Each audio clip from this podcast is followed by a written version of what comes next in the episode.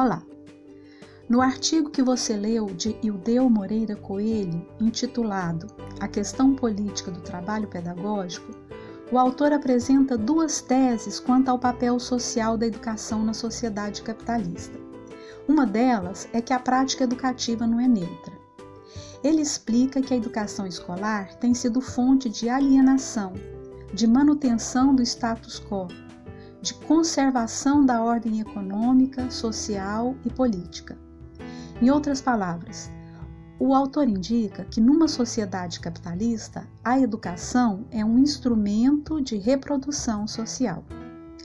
Vamos pensar sobre isso na prática. A educação recebida na escola é apenas uma parte da educação que as crianças e jovens recebem. Os estudantes das classes dominantes, eles têm celular, computador, livros em casa que podem consultar. Eles podem viajar, podem fazer cursos de línguas estrangeiras, e esses estudantes, dessa forma, chegam na escola com um capital cultural que lhes dá vantagem para acompanhar as aulas, para realizar as tarefas, para responder às avaliações. Mas há estudantes, a maioria deles, que não possuem essas vantagens aqueles que moram nas periferias, em moradias que nem sempre têm um cômodo ou mesmo uma mesa e cadeira adequada para os estudantes se sentarem e estudar. Jovens e crianças que não frequentam cinema, que não têm livros em casa. Essas diferenças não são levadas em conta pelos currículos escolares. Todos os estudantes são tratados da mesma maneira, com a mesma sequência e organização dos conteúdos, com o mesmo tipo de material didático. Não há justiça quando tratamos os desiguais de forma igual. Então, a escola reproduz as desigualdades que estão na sociedade como um todo. Sobre isso, você leu também no artigo intitulado a relação trabalho-educação na organização do trabalho pedagógico da escola capitalista. Nesse artigo, os autores abordam o mesmo tema a partir da discussão que fazem da relação entre educação e trabalho essa perspectiva de discutir essa questão a partir da relação entre educação e trabalho, você já viu, né, já leu nos textos de Frigoto e Saviani. Os autores desse artigo, a relação trabalho-educação na organização do trabalho pedagógico na escola capitalista, quando falam da escola como reprodutora das desigualdades sociais, reforçam a ideia do artigo de Ildeu Moreira Coelho, falando de como essas desigualdades repercutem na organização do trabalho pedagógico, como elas repercutem na organização do trabalho escolar. Como é que essa que a reprodução das desigualdades sociais repercute na escola capitalista? Na forma de organizar e conduzir o seu trabalho a escola capitalista utiliza os mesmos métodos e recursos didáticos com estudantes que são diferentes.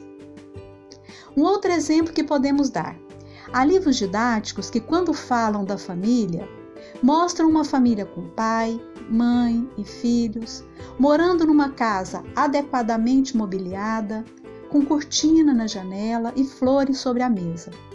O pai sai para trabalhar a mãe se dedica unicamente aos trabalhos domésticos e os filhos brincam e estudam. Ora, sabemos que esse modelo de família não predomina nos bairros e periferias do Brasil. Nem sempre o pai está empregado, a mãe trabalha fora, às vezes as crianças trabalham também. Só para dar um exemplo das condições precárias de boa parte dos domicílios brasileiros.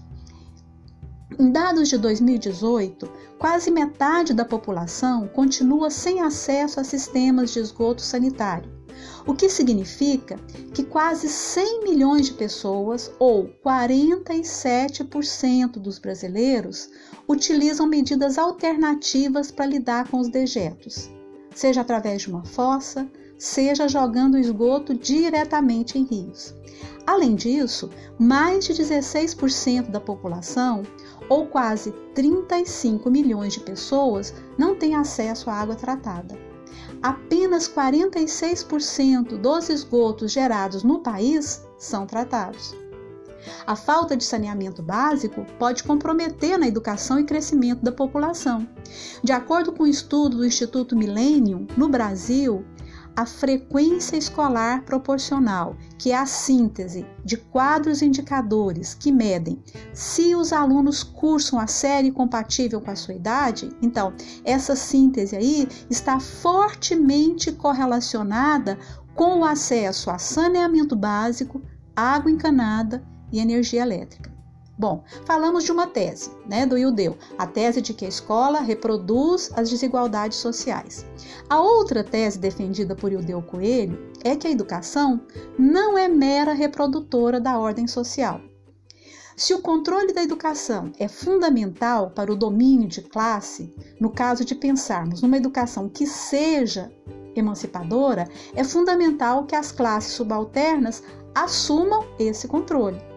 Vamos pensar mais um pouco sobre essa tese.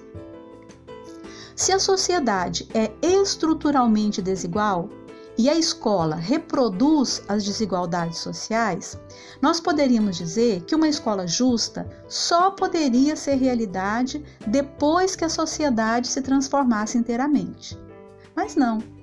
Se a escola reproduz a sociedade como um todo, Podemos encontrar na escola as necessidades e os interesses da classe dominante, mas também da classe dominada.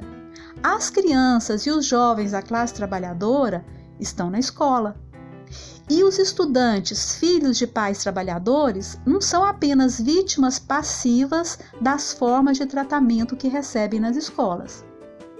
As crianças e os jovens podem sofrer essa discriminação que sofrem e reagir.